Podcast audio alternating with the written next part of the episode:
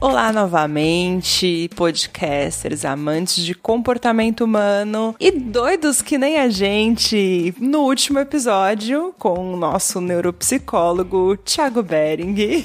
Não é nada normal, assim como eu. Vamos fechar aqui falando dos transtornos de personalidade do cluster C e vamos falar um pouquinho também sobre o que fazer caso você identifique que o seu coleguinha tem algum transtorno na sua família e como que vocês devem procurar esse tipo de ajuda. Prepare-se, você vai descobrir os segredos da sua mente e do comportamento humano. Perfil da Mente Podcast.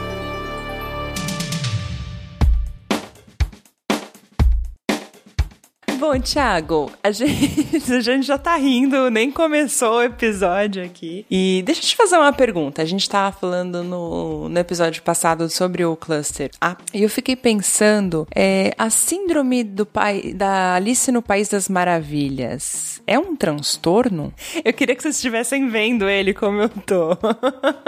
Tem vários que a gente às vezes vê até em filmes, ou vê pessoas comentando que não necessariamente aquilo é um transtorno, aquilo seja comum, aquilo tem um próprio grupo, como transtorno de personalidade múltipla. É, pode ser até um sintoma, talvez. Então, nesse, por exemplo, síndrome do Peter Pan, também diz ah, que não quer crescer. Não, então não é um transtorno, Existe vai ser um padrão. Quais outros de desenho animado que a gente tem? É apenas algo que você diria que é uma forma de descrever comportamento, um, um- um grupo de comportamentos daquela pessoa que te, que te lembra. E às vezes aquela pessoa que tem aquela síndrome, pegando aqui do Peter Pan que eu, ah, que eu lembrei agora, tipo, sei lá, de não querer crescer, né, de estar ali na terra do nunca. E às vezes ela nem tem um transtorno. Ela tem sofrimento, ela tem dificuldades, mas ela não tem nem mesmo um transtorno fechado. Ou ela pode ter uma depressão e uma síndrome de Peter Pan. Normalmente, esse tipo de comportamento afeta que parte do cérebro? né? O frontal também não? Porque senão o tratamento acabaria sendo muito semelhante ao dos transtornos. Pera, você tá falando das síndromes ou transtornos no geral? Não, tô falando da- dessa- das síndromes mesmo. A gente manda o cara estudar pra uma coisa e pergunta de um negócio completamente diferente. Thiago, foco, hein? O- o- Seja objetivo. Seja objetivo, vamos falar sobre o cluster C. Mas a síndrome da Alice Alice no País das Maravilhas. Mas e como é no cérebro? Aí que, tipo, Então, vamos fazer uma ressonância e a gente conversa. como a gente tem dificuldade até mesmo de, às vezes, enxergar um transtorno mental clássico, bonitinho no cérebro, uma síndrome que simplesmente uma série de comportamentos, a gente não vai ver porque estruturalmente, gente, muitos transtornos aqui, às vezes, estrutural, tipo, a pessoa vai ter ali os 86 bilhões de neurônios, igual. Porém, todavia, ah, o que vai diferenciar é como estes neurônios se conectam, como eles são ativados, que momento eles são ativados. Então, num transtorno de ansiedade, a gente consegue ver uma ressonância magnética funcional, por exemplo, ah, as amígdalas, que são estruturas lá no meio do cérebro responsáveis por emoções principalmente negativas, como medo, são ativadas muito mais intensamente, frequentemente em pessoas que têm um transtorno de ansiedade. Mas a estrutura tá ali, bonitinha. Então a gente vai ter dificuldade de ver vários desses transtornos. Enciclopédia. Bom, vamos pro que interessa, que o pessoal aqui quer saber do Não cluster. tem pressa. Nossa, isso é muito velho. Entregou tua idade. Entreguei minha idade, cara. Putz. Nossa senhora. Isso! Essa, essa carinha de novo. Temos três: evitativo, dependente e obsessivo compulsivo. Que é o mais comum que a maioria das pessoas conhece, que é o famoso toque. Ou não? Mas é uma ótima, porque. Até o psicólogo pode errar na hora do diagnóstico. Que temos beleza. o transtorno obsessivo compulsivo, que está dentro do espectro de ansiedade, e temos o transtorno de personalidade obsessivo compulsivo. E qual é a diferença? É porque um é o transtorno obsessivo compulsivo, o outro é o transtorno de personalidade.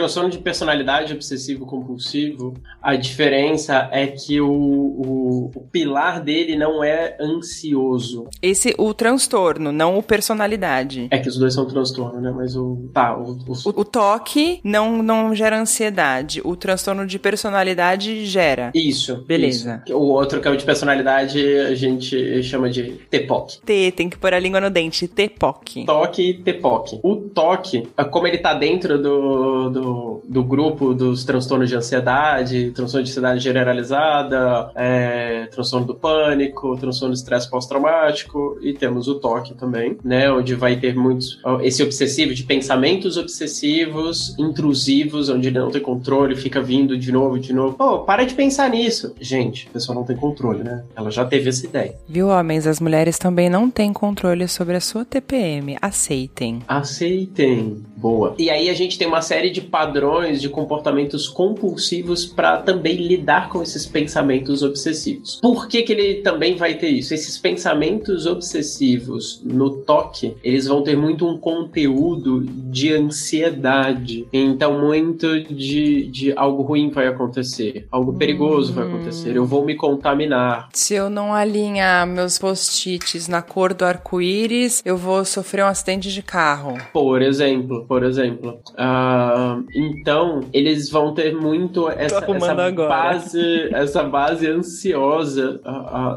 a, a, justificativa vai vir ali. Elas vão ter uma, uma raiz muito ansiosa, muito de futuro, né, muito incerto, muito perigoso, muito, uh, enfim. Já no TPOC, transtorno de personalidade obsessivo compulsivo, não necessariamente. Não é que se ele fizer aquilo, ele vai sentir medo, ele já está com medo e por isso ele está fazendo aquilo como uma forma de proteção. É porque ele é muito metódico. Aquilo sim gera um incômodo, porém, ao invés da emoção predominante ser medo, ela vai ser raiva. Ele vai ficar puto que você quebrou a ordem, que você bagunçou, que gera um incômodo, um desconforto. Porém, e também para uma, uma ordem ali nele. Mas vai ter muito isso também do perfeccionismo, do controle, a ordem, pessoa muito contida muito metódica, muito anancártica, então ela. Mas é muito mais de. Ah, por que assim? Não, porque tem que ser. Padrões muito inflexíveis, muito rígidos. Ah,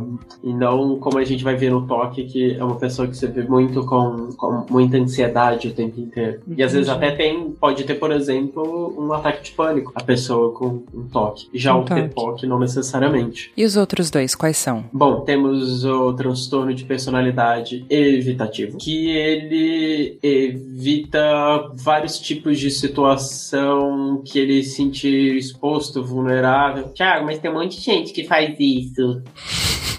Por quais motivos? Síndrome do pânico, por exemplo, seria um sintoma. Nossa, a galera que tá ali no, no, nos transtornos de ansiedade. Gente, algo que a gente tem medo é natural que a gente queira fugir, esquivar. E sim, a gente vai evitar entrar. Mesmo que a gente não tenha transtorno nenhum, a gente vai querer evitar. Só que algumas coisas a gente vai querer que a gente já sabe que não gera medo. Aqui, nesse transtorno de personalidade evitativo, vai ser aquela pessoa que não necessariamente você vê com vários sintomas de ansiedade, mas sempre tentando fugir. Não, não precisa não, não, não quero não. Vai ter uma inibição social, sim. É o famoso esquivão. Esquivão, vai ter muito esse sentimento de inadequação, vai se sentir inadequado. E sim, é muito possível que a gente acabe confundindo com uma pessoa que é muito tímida. E, e com o esquizoide também, né? O esquizoide, ah, olhando um pouco, um autista, dependendo. Gente, assim, sim. olhando, só que com muito pouco visão. Aí conforme você vai chegando chegando perto, pera, mas é uma fobia social ou tem transtorno de personalidade evitativo? Ah, não é somente com o social essa evitação, ah, tem com outras coisas, é. Hum. Então, não, não somente em contextos é, sociais, contextos de trabalho, contextos de lazer, contextos. É, a pessoa tá sempre evitando e às vezes vai dar uma justificativa por um medo, ou às vezes vai dar uma justificativa por algo ruim, de triste, que aquilo possa gerar, mas é sempre uma avaliação negativa de não, isso aqui nem vai ser maneiro, não, nem. Não, uhum. não vamos não, pra quê? Pô, vamos viajar. Ah, não, também não. Não, melhor ficar em casa, de boas.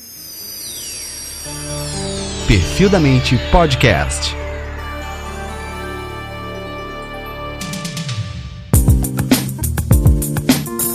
Por último? Transtorno de personalidade dependente. Sim, também temos muitas pessoas dependentes ou pessoas que não têm transtorno e são muito dependentes. A codependência não é um transtorno. Não. É um, é um probleminha.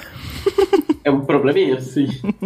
é como você tem ansiedade, o sintoma, e você tem um transtorno de ansiedade, que aí já é um grupo de sintomas, que não vai e... ser simplesmente o um sintoma ansioso. E a pessoa que é dependente é em todos os sentidos? É no sentido emocional, no sentido material? É tudo? É o pacotão? Padrão de comportamento submisso e apegado. Principalmente se a gente ah, relaciona uma. Só que a uma pessoa, não a coisas. É o, é o dependente dependente de alguém mesmo, de uma necessidade excessiva de ser cuidado. E os 50 tons de cinza? Ela é, ela tem transtorno de dependência? Um transtorno dependente? De, dependente, falei errado. Pô, a menina assinou até um contrato de submissão, cara. Não é possível um negócio desse. Então, é muito difícil a gente fazer pelo filme porque ela pode simplesmente ter uma baixa autoestima, ela pode ter um transtorno, ela pode ser meio. Eu achava ela meio depressiva também, né? Assim. Eu não faço ideia, não li o livro e, não, e assim, eu vi o filme bem, tipo, no fretado, assim, sabe quando você vê o filme? Num fretado. É, desculpa, ouvintes. Super, super, lugar super privado, né? Claro. Deve ter sido ótimo. As pessoas do lado, tipo, é Aliás, tocando nesse assunto, falando, é, tocando nesse assunto do comportamento sexual, já que você é terapeuta sexual também. É, aí, ó, lançando as perguntas bomba. Buemba, buemba. é... Saudoso boechat.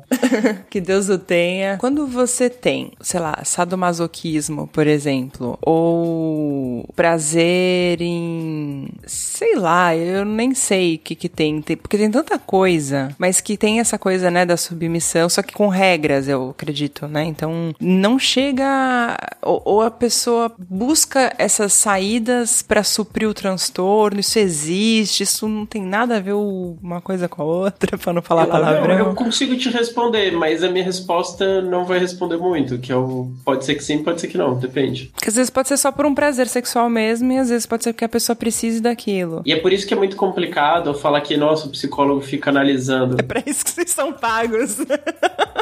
a pessoa sentada na minha frente no consultório, eu podendo perguntar o que eu quiser para ela, às vezes é difícil fechar um diagnóstico. Agora imagine uma pessoa que eu simplesmente tô vendo do outro lado da rua, que eu que eu ou, ou mesmo a pessoa que tá sentada na minha frente, porém eu não posso perguntar o que eu quiser. A pessoa não vai ser sincera, ou vai esquivar, fala, meu, por que você quer saber isso? Então é, é, é bem difícil. Transtorno, gente, a gente tem que lembrar é, um sofrimento, tem que trazer muito sofrimento, seja o transtorno que for. Um, então, e a gente vai ver o, o, o, esse sofrimento acontecendo a um longo período, uma intensidade, principalmente uma intensidade desproporcional, como eu comentei, vai trazer prejuízo é, como em algumas áreas da vida, né? Mais de uma, atrapalhar em, em, em uh, vida social. Aqui é muito comum esses de personalidade, vários deles terem um padrão muito de impulsividade.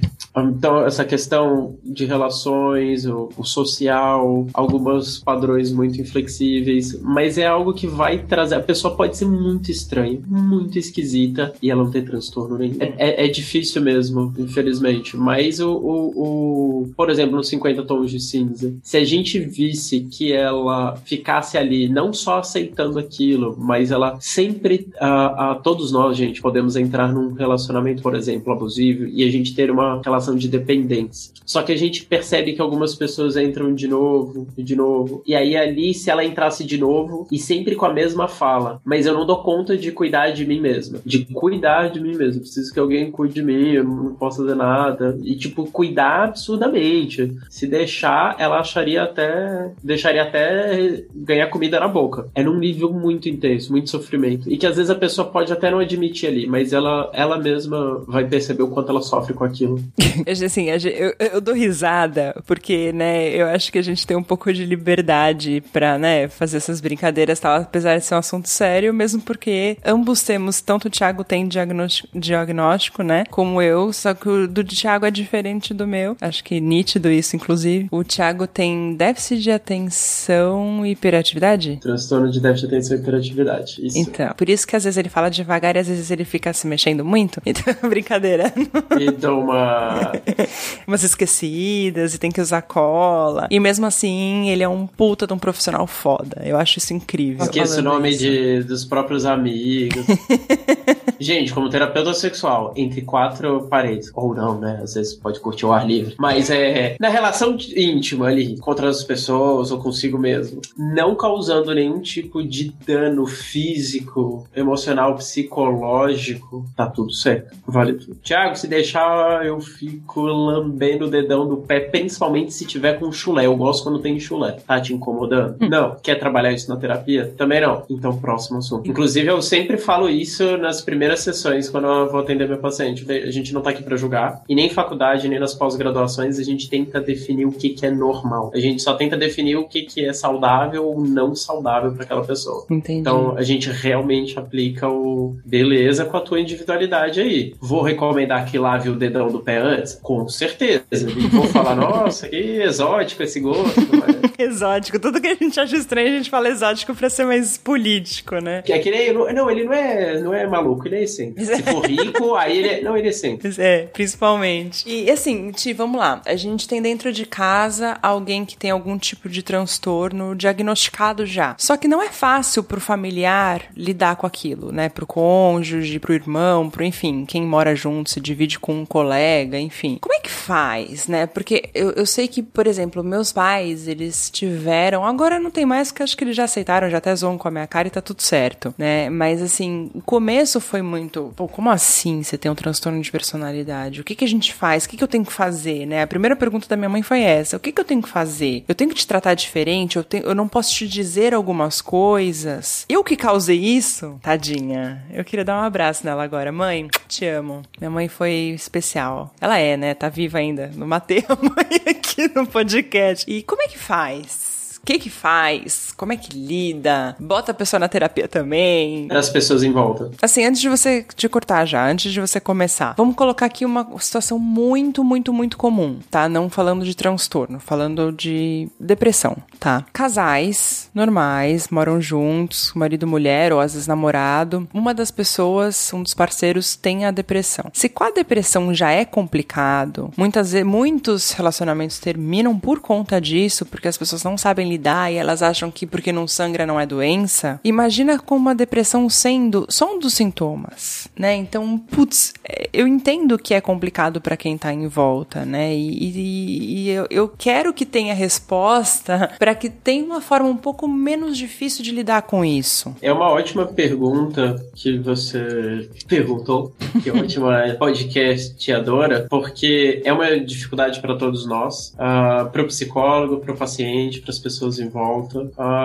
ao mesmo tempo que uh, algumas coisas que a gente conseguir mudar e adaptar para lidar com aquela pessoa ajuda, porém, todavia, é, não, não nesse, ah, mas vou ter que te tratar muito diferente, tipo, não vou poder te falar mais nada, ou, ou vou ter que te criar como um floco de neve e. Numa bolha de cristal. É, numa bolha de cristal e uh, também não. Um, porque o mundo não gira em volta dela, no sentido de, ainda que eu tente fazer isso, eu vou continuar tentando manter uma bolha de cristal e eu nunca estarei habilitando ela para viver em sociedade. Eu estou criando uma sociedade interna só entre eu e ela para ver se ela consegue lidar. Então faz parte, inclusive, da própria terapia a gente buscar, buscar recursos para que ela consiga reinserir na sociedade, digamos assim, lidar com o mundo, porque a gente não consegue, eu não, eu não consigo mudar o mundo, muito menos eu, psicólogo. Eu não estou atendendo o mundo, eu só estou atendendo aquele paciente. Então eu só posso ajudar aquela pessoa a lidar com o mundo. Vão ter coisas ruins que vão acontecer na vida no mundo, tá? E como aquela pessoa pessoa vai conseguir lidar. Então, são essas duas coisas, assim, que primeiro a gente tem que ter. Então, tanto de algumas coisas que sim a gente pode fazer, e que a, a pessoa também, ainda assim, vai ter que continuar se esforçando para poder justamente tentar aprender a lidar da melhor forma. Atualmente, a gente tem uma abordagem que foi criada pela Marsha Linehan, que eu acho que eu já comentei, que é a DBT. É, essa é uma abordagem que foi criada pensando principalmente em casos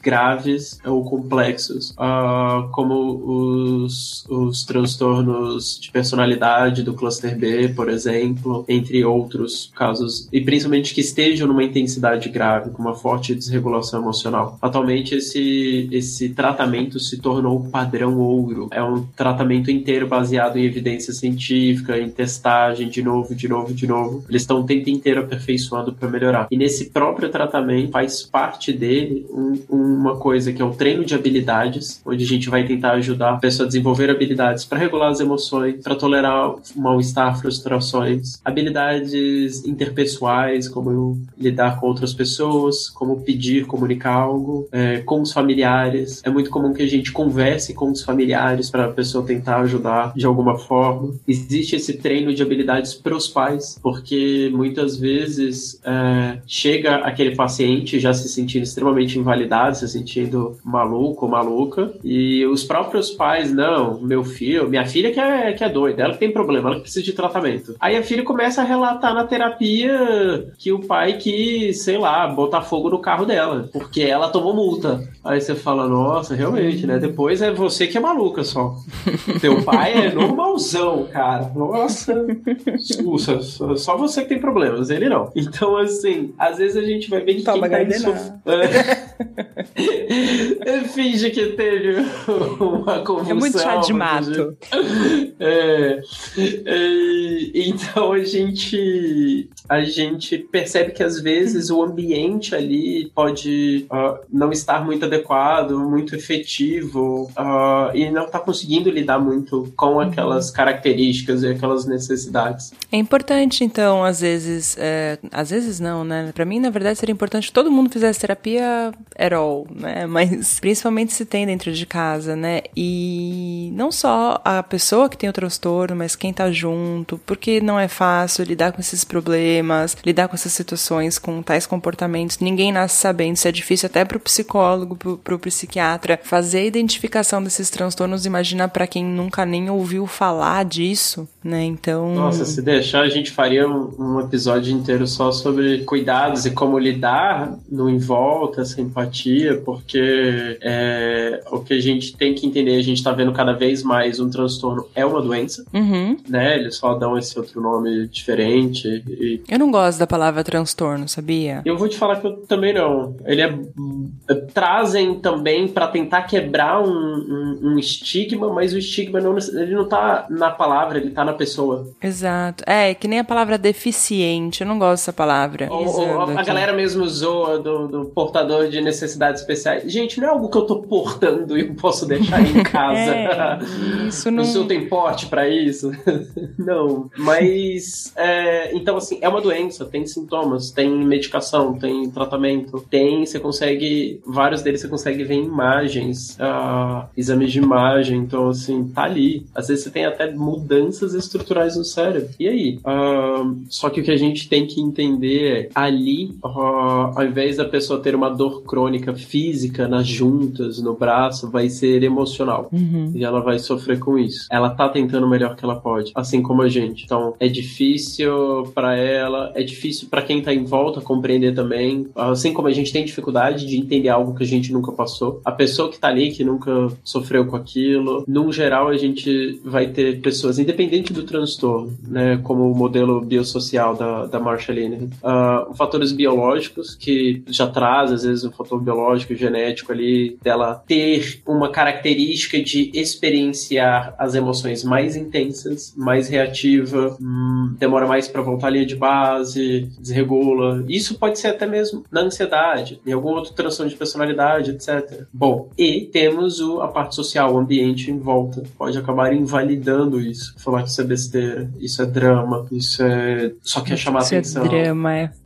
chamar Isso é atenção. falta de força de vontade. É, putz. Inclusive, eu acho muito injusto quando falam o que nos transtornos de personalidade do cluster B, que são chamados de, dos dramáticos, mas que às vezes falam, ah, ah ele é muito dramático, porque para mim, pelo menos, o, o, ser dramático ou dramatizar é eu não estou sentindo muito. Ah, e doeu? Doeu só um pouquinho. De 0 a 10 é 4, mas eu vou falar que é 10 só pra chamar a atenção. Ai, como está doendo um monte, ó oh, céus. Gente, a, a, o, então quando a pessoa expressa a dor emocional dela, a dor emocional é pro, o, o, o como ela está expressando é proporcional à dor que ela está sentindo. A dor, sim, que a gente pode dizer que a, às vezes é desproporcional ao evento. É às vezes ela mesma, tipo, caraca, puta, meu chinelo arrebentou e eu passei o dia inteiro chorando e, assim, tipo, muito. E, eu mesmo. um chinelo. É, mas eu sei que eu já tava acumulando várias coisas há um tempão.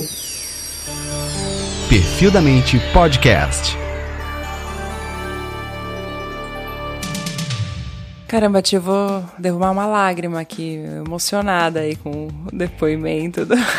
Sério, foi muito legal gravar contigo. Agradeço muito tua participação, muito legal. Eu quero gravar um episódio com você ainda falando sobre as drogas e os distúrbios de comportamento por conta do uso de drogas, principalmente por causa do trabalho que você faz nas raves, que eu acho um negócio muito legal. E... Ah, é mesmo? Ô, tia, é quem... bem louco.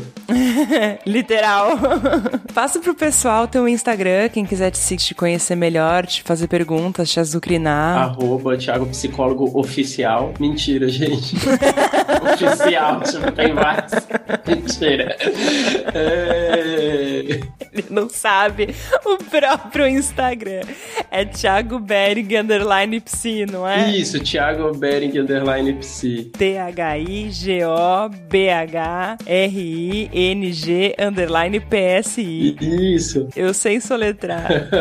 A palavra é soletreiro de hoje. A soletrando. Tiago Bering. Bering é, é a, a, camiseta Hering, só que você põe um B antes. Nossa, Thiago, socorro. Sei lá, cara. Muito obrigada pelo seu tempo, pela sua disposição. Espero que vocês tenham gostado. Eu ia recomendar um, um, um outro podcast incrível que foi que a minha professora quem faz que sobre é, sobre a terapia dialética comportamental nessa da Marsha Linehan a, da DBT Manda e, indica é, chama DBT e você. É muito legal mesmo gente. A minha mãe gostou também. Minha mãe agora tá especialista vocês não estão entendendo. Rapaz. Beleza gente. Obrigado. Aquele beijo. See you later alligator.